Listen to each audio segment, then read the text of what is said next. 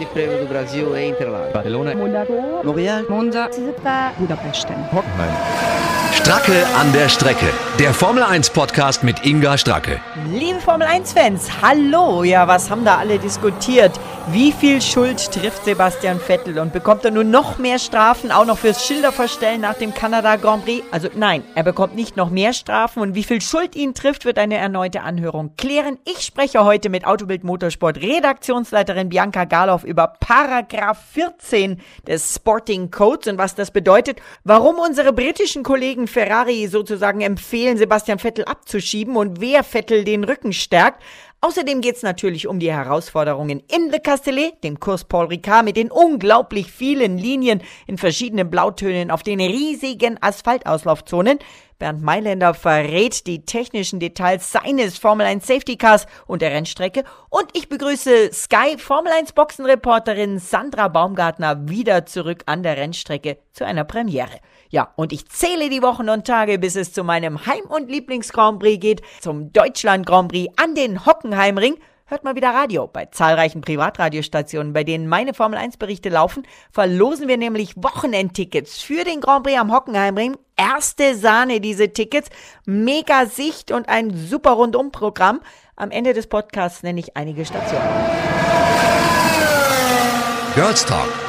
Der Girls Talk heute mit einer frisch gebackenen Ehefrau Sandra Baumgartner, der Reporterin an der Rennstrecke für Sky in der Formel 1.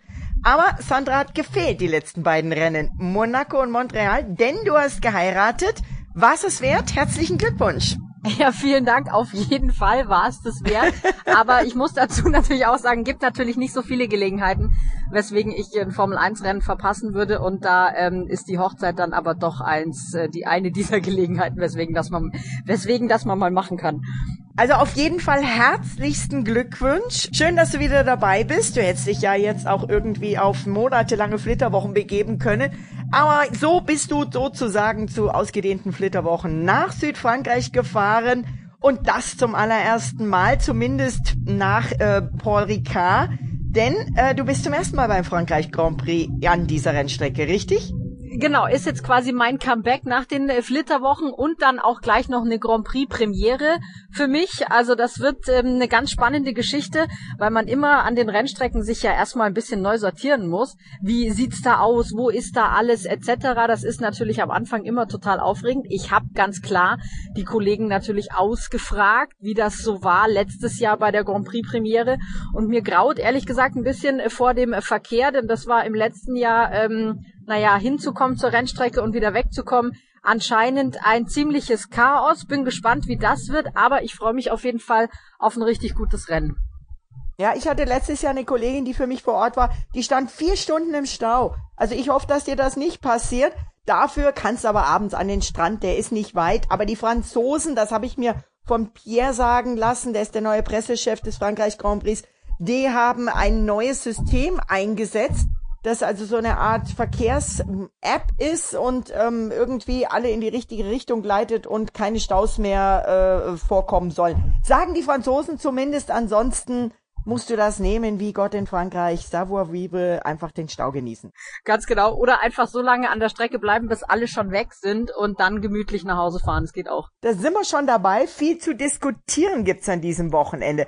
Auch trotz Hochzeit und Flitterwochen hast du sicherlich mitbekommen den Eklat von Montreal, den Schildertausch von Sebastian Vettel und die Strafe. Ferrari hat jetzt quasi Review beantragt. Äh, dazu äh, bespreche ich mir auch nochmal mit der Bianca Galo von Autobit Motorsport ganz im Detail, was das genau bedeutet. Was denn deine Meinung dazu zu dem Ganzen? Was, was hältst du davon? Also ich habe das natürlich auch gesehen. Äh, trotz äh, Flitterwochen habe ich das Rennen natürlich verfolgt und ich habe da ehrlich gesagt so eine bisschen zwiegespaltene Meinung dazu, weil klar, es gibt Regeln und wenn man gegen eine Regel verstößt, muss man dafür auch bestraft werden. Ich frage mich halt nur, ob diese Regel in diesem Fall wirklich gegriffen hat oder nicht. Ähm, das ist halt immer, naja, in dem Fall im Auge der Stewards, weil die in dem Fall der Betrachter waren. Und ähm, ich kann noch verstehen, dass Ferrari da versucht, alles äh, Mögliche nochmal, alle Hebel in Bewegung zu setzen, um da vielleicht nochmal was dran zu ändern. Ähm, vor allem, weil es ja auch genau einen ähnlichen Fall gab im Jahr 2016 mit Lewis Hamilton und Daniel Ricciardo. In äh, Monaco war das, äh, soweit ich mich erinnere, und da gab es zum Beispiel keine Strafe. Also es ist halt immer so eine Sache, es gibt Regeln, die müssen auch sein und es muss auch Strafen geben für bestimmte Dinge, aber ich kann mich auch dran erinnern, dass vor einigen Jahren auch die Stewards mal beschlossen hatten oder die FIA auch mal beschlossen hatte, dass Strafen dann Sinn machen oder ausgesprochen werden, wenn wirklich jemand ähm, in Gefahr gekommen ist durch das Verhalten eines anderen Fahrers. Das war jetzt in dem Fall, fand ich jedenfalls nicht unbedingt der Fall, aber ähm, mhm. es ist halt so, man diskutiert darüber, und ich bin auch gespannt, wie das jetzt weitergeht und was äh, dieses ja. Review von Ferrari jetzt dann da noch äh, zu Tage fördert. Absolut, vor allen Dingen, weil sie für das Review ja eben neue Tatsachen auf den Tisch legen müssen.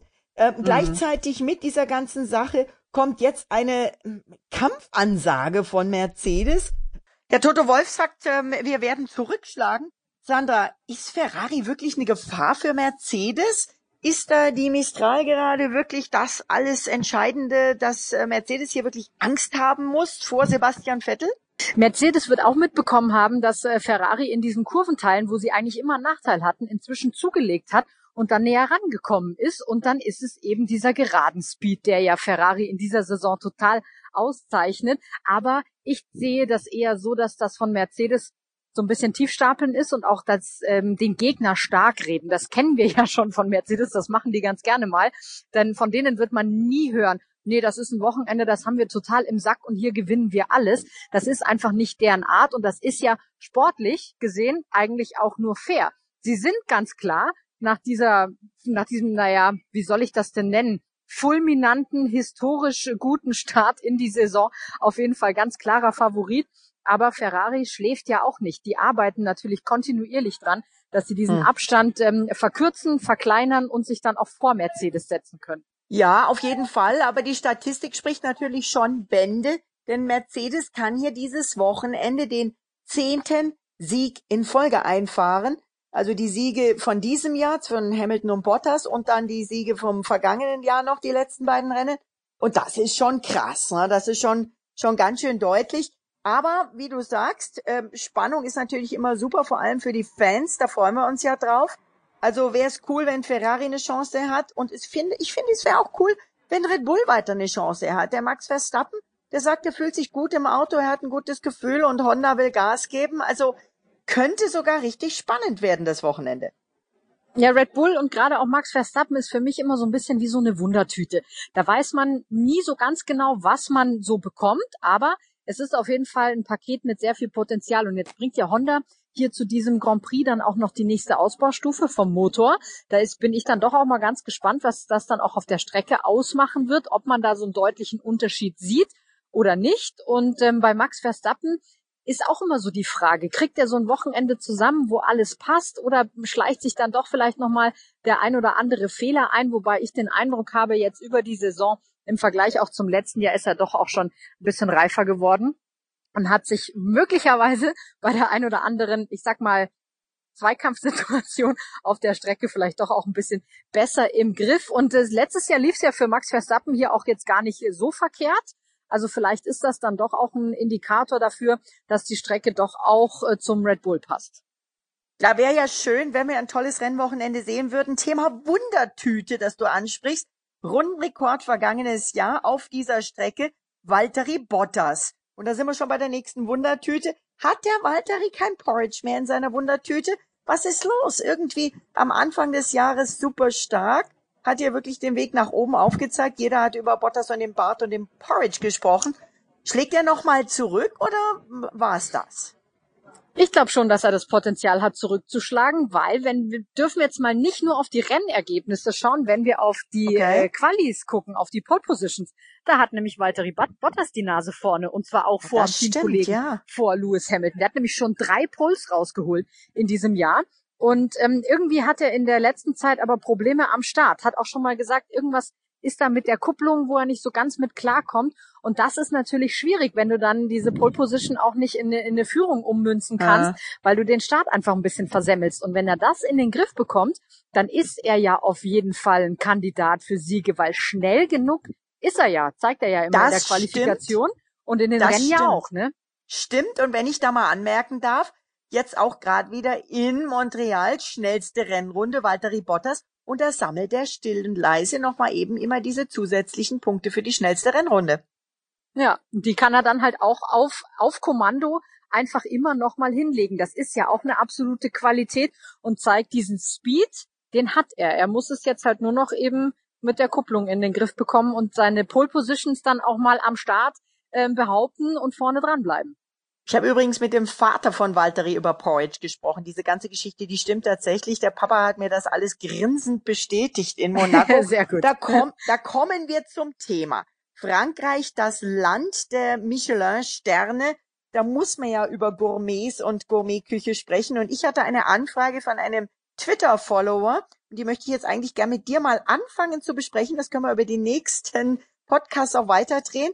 Thema Essen, der fragte, können wir in den ähm, Formel 1 Team Hospitalities auch das feine Essen bekommen, was ja da wirklich sozusagen angehende Sterneköche produzieren? Äh, oder wie ernähren wir uns an der Rennstrecke? Und natürlich, ähm, ich muss sagen, ich bin da ja sehr, sehr happy und dankbar. Ich habe auch schon das eine oder andere Feature für Pitwalk geschrieben, ähm, Thema Food for Pole. Wir dürfen bei den meisten Teams essen und das ist eine feine Sache, ne? Wir haben ja auch schon öfters mal zusammen Lunch gehabt, wir beide. Ganz genau, das ist eine wirklich feine Sache und auch ich bin da wirklich den Teams total dankbar, denn ohne dieses Angebot von den Teams, dass auch alle Medienvertreter ähm, dorthin kommen können und, und Mittagessen, wären wir hier echt aufgeschmissen, weil sonst gibt's einfach nichts. Also wenn es dieses Angebot nicht geben würde, dann würde ich mir morgens im Hotel nochmal schön äh, das Butterbrot schmieren und dann mit an die Strecke nehmen, ja, ähm, um dann da irgendwie auch versorgt zu sein. Aber das ist natürlich ein ganz, ganz tolles Angebot. Ist natürlich auch ganz klar. Das Team geht natürlich vor, also als Medienvertreter kennst du ja selber, ne? Geht man rein, ja, guckt ja. mal, hat das Team schon gegessen? Wenn das Team gegessen hat, dann ähm, kann man da dann auch mal zulangen. Und ähm, naja, unsere unsere Lunches, die könnten ausgedehnter sein, finde ich. Ja, denn wir haben naja, ja wir meistens ja beide so viel Zeit. Arbeiten.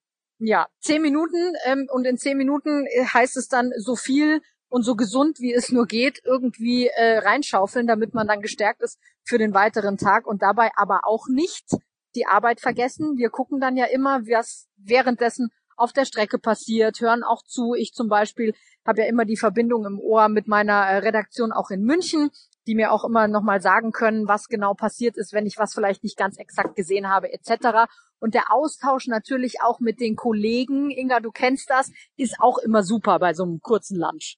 Naja, klar. Und es ist auch irgendwie, und ich finde es auch super, die haben in der Tat äh, große Bildschirme, wo man alles sehen kann. Man kann auch mal eben bei bei äh, Sky UK mithören, was was ähm, unsere Kollegen da von den Engländern erzählen. Immer prima. Und ähm, man kann eigentlich gar nicht sagen, wo man am liebsten essen geht. Äh, bei uns beiden ist es allerdings so, äh, wenn wir ehrlich sind, dass da die Logistik entscheidend ist. Ne? Wir treffen uns meistens bei den Silbernen, weil die einfach ganz vorne sind und man am schnellsten im Pressezentrum oder bei den Interviews ist. Das stimmt, denn die Interview Area, die ja gerade für mich natürlich essentiell wichtig ist, denn wenn nach, am Rennstart passiert irgendwas, dann muss ich natürlich sofort los und die Stimmen dann auch für den Sky-Zuschauer holen, was ist da passiert etc. Und da brauche ich kurze Wege und da liegt die Hospitality von Mercedes einfach immer am idealsten, nämlich quasi direkt neben dieser Interview Area.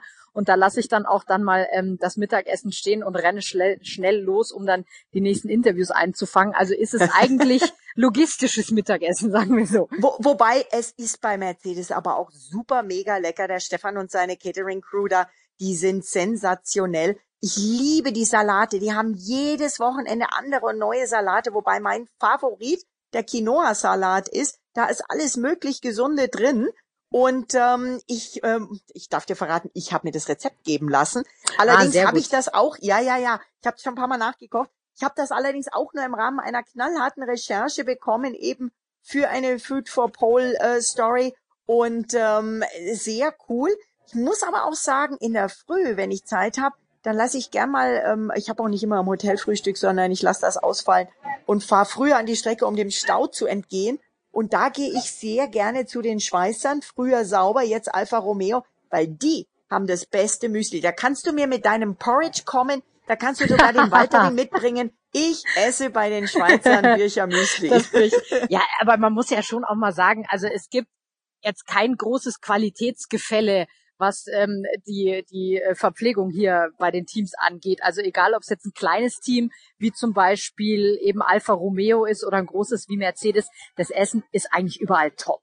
Also da Absolut. kann man schon ähm, wirklich nichts sagen. Die machen alle wirklich ein, einen super Ein Job. rundum Kompliment an alle Teams und ich finde, wir Auf beide sollten diesen diesen Talk weiterführen, vielleicht auch nächstes Mal noch mit Bianca, ähm, wo man was kriegen kann. Ich sag nur, die Burger bei Haas sind sensationell. Mhm. Aber lass uns da die nächsten Male noch drüber reden. Jetzt erstmal lebe wie Gott in Frankreich, aber bitte kein drei Stunden Essen, wie ich es von den Franzosen her kenne. Aber auch den Nachtisch nicht stehen lassen, Sandra, weil sonst wird er dir geklaut. Ich sag's dir. Das stimmt, da hast du recht. also, auf ein gutes, spannendes Rennwochenende mit fantastischem Gourmet-Essen. Vielen Dank dir für deine Ansichten und Einsichten und weiterhin bon Appetit. Merci beaucoup. Tschüss. Tschüss. Fachsimpelei. Heute der zweite Girls Talk mit Bianca Galoff, der Redaktionsleiterin von Autobild Motorsport. Und ich finde das immer spitzenmäßig. Bianca, mit dir kann man so richtig ins Detail gehen. Vor allem, wenn es um Ferrari geht. Hallo, grüß dich. Ja, hallo Inga. Bianca, wir haben ja letzte Woche schon drüber gesprochen. Paragraph 14, Paragraph 14.1.1, Paragraph 14.3.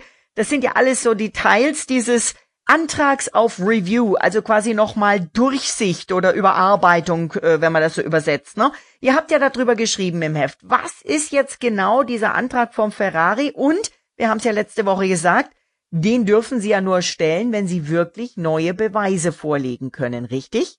Ja, genau. Also das ist äh, vollkommen richtig. Äh, Ferrari geht nicht in Berufung, also protestiert nicht gegen das Urteil, sondern sie fordern ja eine Revision, wenn du so willst, ja. Und äh, diese Revision, die kann man äh, gemäß dieses Paragraphen im äh, Sporting Code äh, anfordern, ähm, aber man braucht eben neue Beweise. Und offenbar ist Ferrari der Meinung, dass die Stewards, als sie die die Strafe ausgesprochen haben und das Urteil gefällt haben, nicht alle Informationen vorliegen hatten, die Ferrari jetzt noch liefern kann. Und deswegen fordern sie eben genau diese Revision. Paragraph 14.1.1, der bedeutet significant new evidence, also wirklich deutliche neue Beweise. Was sind denn jetzt diese neuen Beweise?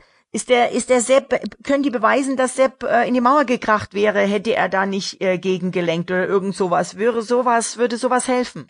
Ja, also äh, was Ferrari da genau beweisen will, das weiß ich nicht. Das äh, halten sie ja auch ganz bewusst unter Verschluss. Äh, das haben sie auch in ihren Mediengruppen so gesagt, dass das Thema entsprechend sensibel ist, äh, dass sie eben nichts rausgeben. Aber ich kann mir durchaus vorstellen, dass sie also erstmal als neuen Beweis äh, Herrn Vettel selbst dort äh, vorführen wollen, der ja überhaupt nicht angehört werden konnte.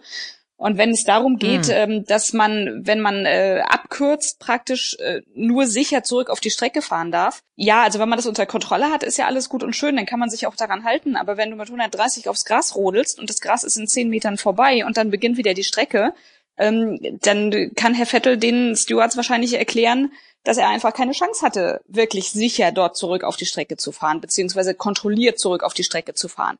Und als er dann drauf hier der war, Hinweis, hier, der, hier der Hinweis an alle Hörer, bitte nicht nachmachen, das äh, übers Gras rodeln.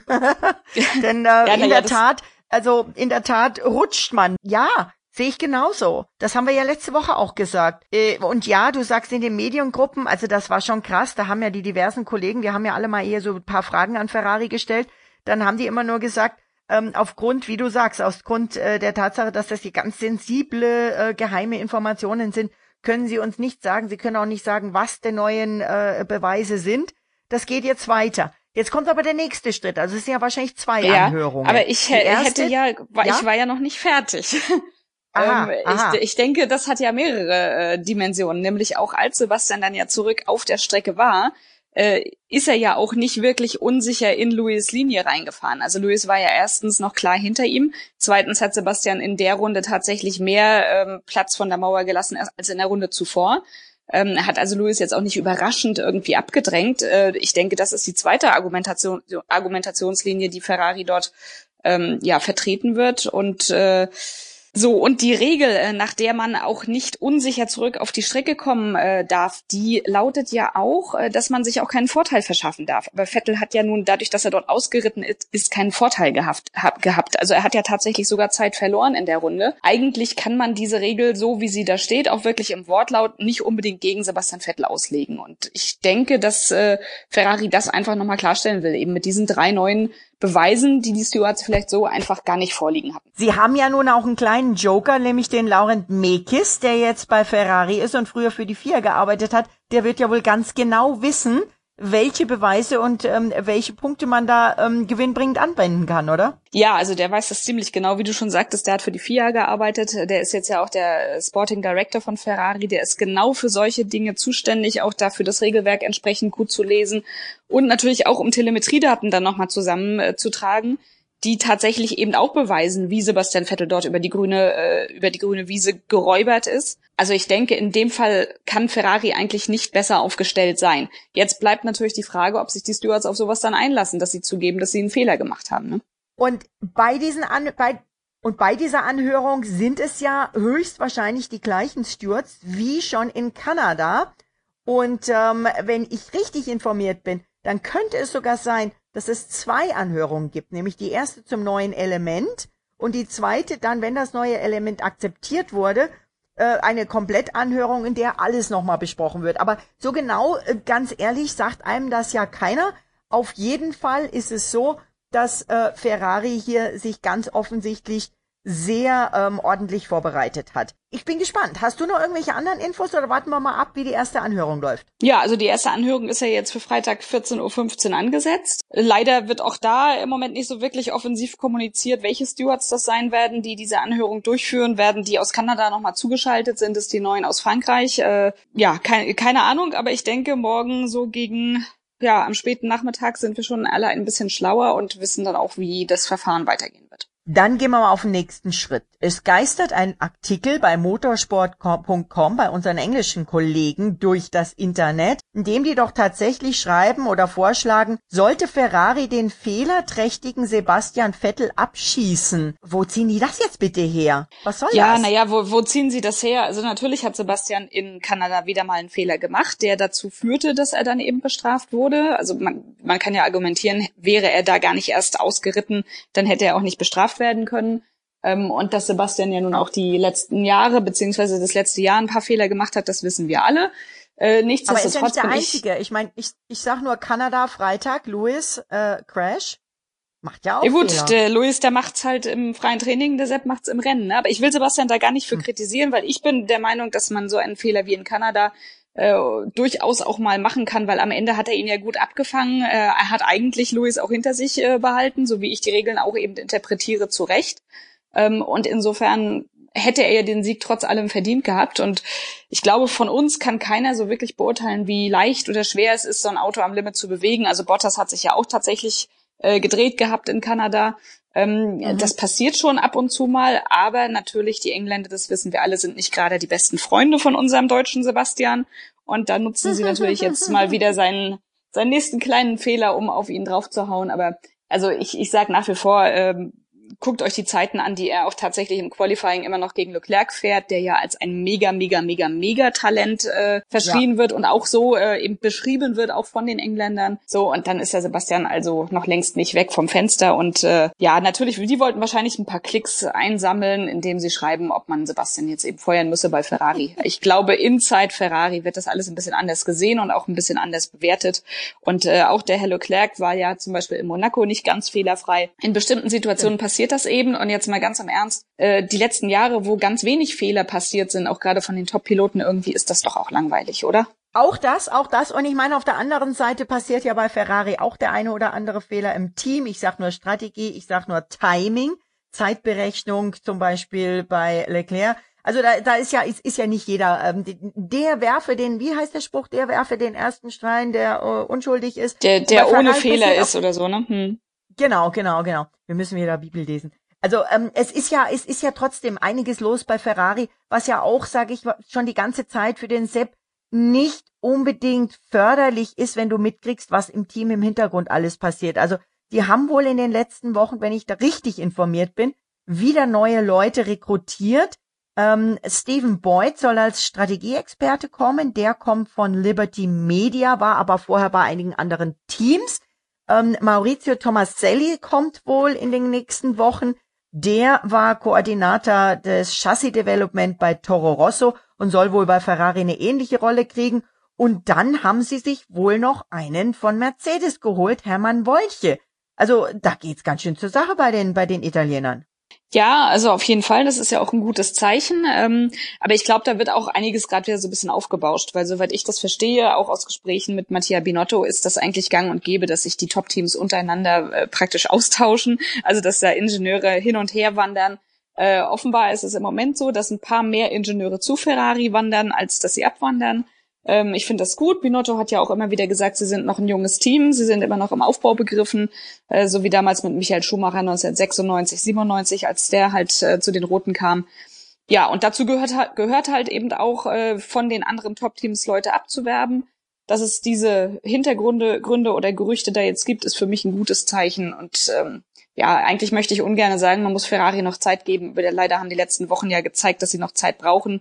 Äh, und ich denke durchaus, dass der Erfolg sich dann auch noch einstellen wird.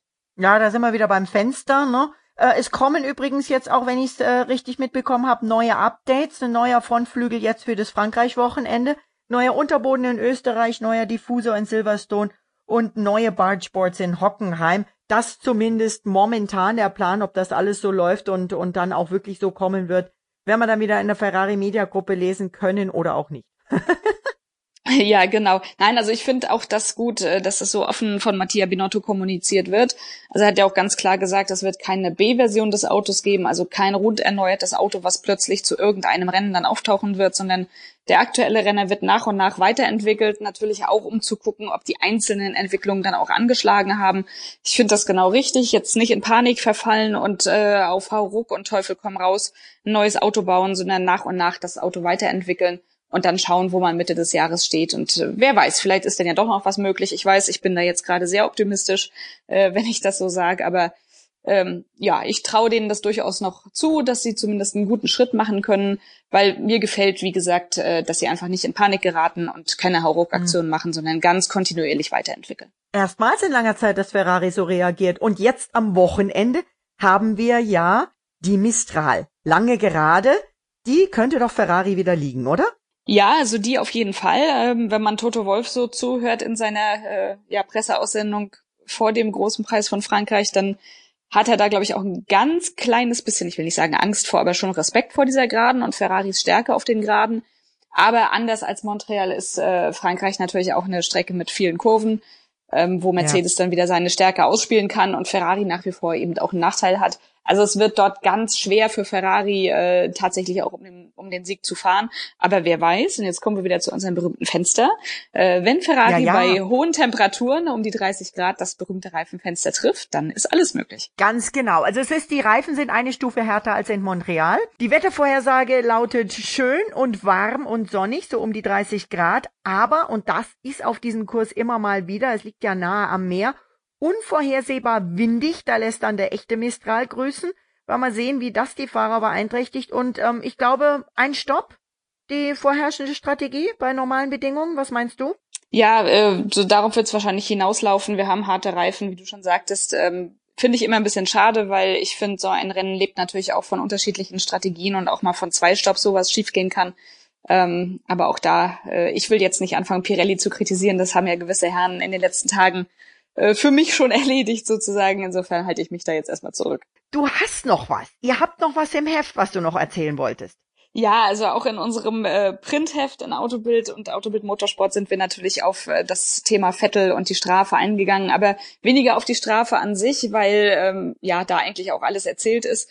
Wir haben noch mal ein paar Leute befragt, was sie dann von Sebastian und seinen Emotionen halten. Ist das wirklich äh, reine Emotion und ist er so ein bisschen hitzköpfig, wenn er dann die äh, Schilder vertauscht? Oder steht er da wirklich zu seinen Werten? Und ich fand eine Aussage von Franz Toast, der ihn natürlich auch aus seinen Toro Rosso Zeiten sehr gut kennt, äh, ziemlich cool weil er sagte, Ferrari und Emotionen, das ist doch genau das, was wir sehen wollen und das passt doch auch wunderbar zusammen. Also passt Ferrari auch dort wunderbar hin und genau das ist das, was auch Franz Toast sehen will und was auch wahrscheinlich viele andere Teamchefs sehen wollen. Und insofern, äh, ja, sollen sich die Italiener freuen, dass sie mit Sebastian keinen deutschen Roboter in ihrem Auto haben, sondern tatsächlich auch einen deutschen Emotionsbolzen. Also, wir freuen uns aufs Wochenende, Bianca, und nächste Woche haben wir einiges zu besprechen. Unter anderem auch, wofür es künftig Superlizenzpunkte gibt. Aber für heute erstmal Vive la France, freuen wir uns auf das Wochenende und vielen Dank dir. Ja, gerne. Bis nächste Woche. Die Rennstrecke. Bonjour, einen schönen guten Tag in Le Castellet. Paul Ricard, der andere Name der Rennstrecke. Ähm, relativ neu wieder im Kalender, aber eigentlich ein Klassiker unter den Rennstrecken. Ein Klassiker im Auto, nämlich im Formel 1 Safety Car, Bernd Mailänder. Bernd, was ist das für ein Auto, dein Safety Car? Ist ein Straßenfahrzeug, ne? Ist ein Straßenfahrzeug, also die Basic ist ein Stra Straßenfahrzeug, ein Mercedes AMG GTR. Ähm, wir benutzen das Fahrzeug seit, seit ja, jetzt im zweiten Jahr. Äh, gibt immer wieder kleine Updates und das schnellste Safety Car, das wir jemals hatten. Und speziell, das merkt man auch äh, beim großen Preis von Frankreich in Le Castellet oder Paul Ricard.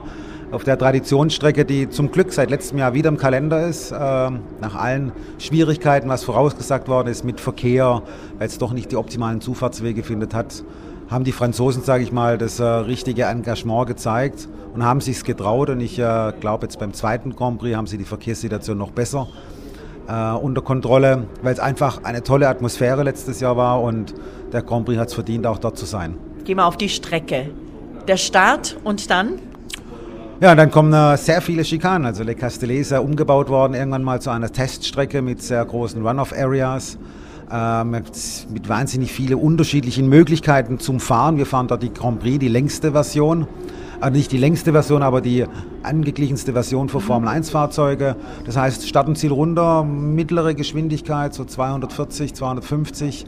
Ähm, vom Startwerk geht es in eine Linksbergaufschikane, dann über einen Hügelberg rechts runter. Sehr technisch. Dort ist eigentlich alles aussortiert zu dem Zeitpunkt, wenn man in die ersten Schikane rein äh, äh, fährt und dort nichts passiert. Man hat sehr viel Run-off-Area, also kann nichts passieren. Klar, man kann sich schon berühren, das haben wir letztes Jahr ein Beispiel ja gehabt, aber äh, rein von, von der Sicht, vom Sicherheitsaspekt her äh, eine sehr tolle runde Rennstrecke. Turn 1, Turn 2, alles aussortiert und dann kommt so ein technischer Part, äh, wo es keine Überholmöglichkeiten gibt. Die kommen dann deutlich später auf den langen äh, Geraden von, von Le Castellet, wo auch dann die DRS-Zonen kommen tolle Überholmöglichkeiten, sieht sehr, sehr weitläufig aus, aber das täuscht, wenn man eigentlich im Rennauto sitzt. Es klingt wieder so, als dass man die Balance da richtig gut hinkriegen kann. Zum einen eben schnell auf den langen Geraden zu sein, zum anderen eben diesen technischen Teil mit diesen langsameren Schikanen auch hinzukriegen. Viel Downforce, wenig Downforce, was, was ist da? Gibt es da so das, den goldenen Mittelweg?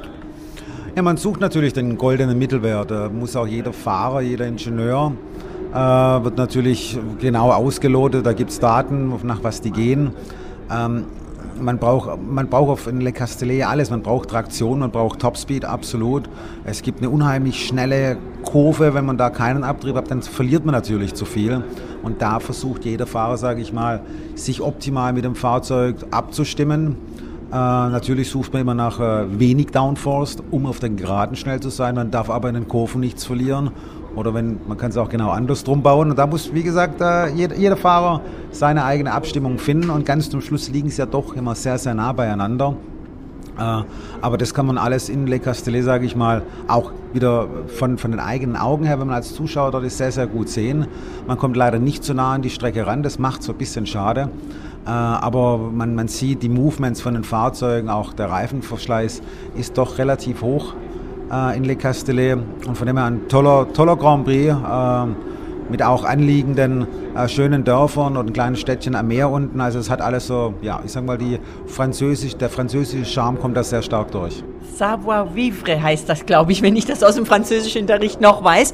Aber ähm, ist die Strecke eher ähm, ja, hart zu den Reifen, reifenfressend oder sanft? Was ist das für ein Asphalt?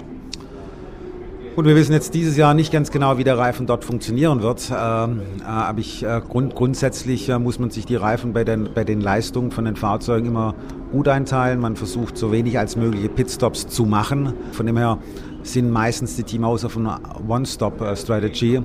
Und dann muss man sicherlich sparsam mit dem Reifen umgehen. Und äh, so wie wir das dieses Jahr bis jetzt gesehen haben, äh, äh, kann das eine Team besser wie das andere vielleicht und das macht es, glaube ich, sehr, sehr interessant, was alles passieren wird. Ich bin gespannt und freue mich aufs Wochenende. Danke dir. Dankeschön. Stracke an der Strecke. Der Formel 1 Podcast mit Inga Stracke. Ja, es kommt jetzt eine englische Woche. Von Le Castellet geht's direkt nach Spielberg an den Red Bull Ring. Auch ein super cooler Grand Prix mit Alpenromantik. Deswegen ist mein nächster Podcast der Frankreich-Rückblick und die Österreich-Vorschau in einem. Nächste Woche Donnerstag auf den üblichen Kanälen und übrigens auch auf autobildmotorsport.de, auf hockenheimring.de, bald auf Audio Now und natürlich auf skysport.de, genauso wie jede Menge Formel 1 News und die Kolumnen von Sascha, Sandra und den Experten. Ja, noch was zusätzlich steht mein Podcast nämlich auch auf immer mehr Websites der Radiostationen, bei denen ich ja mit der Formel 1 jeden Grand Prix on Air bin, wie beispielsweise Regenbogen 2, Radio 7 und Antenne Niedersachsen. Und bei vielen Stationen verlosen wir nämlich Wochenendtickets für den Grand Prix am Hockenheimring on Air und online in den nächsten Wochen mit dem Hashtag GermanGP oder Stracke an der Strecke. Viel Glück, vielleicht sehen wir uns am Hockenheimring. Tschüss, eure Inga Stracke an der Strecke.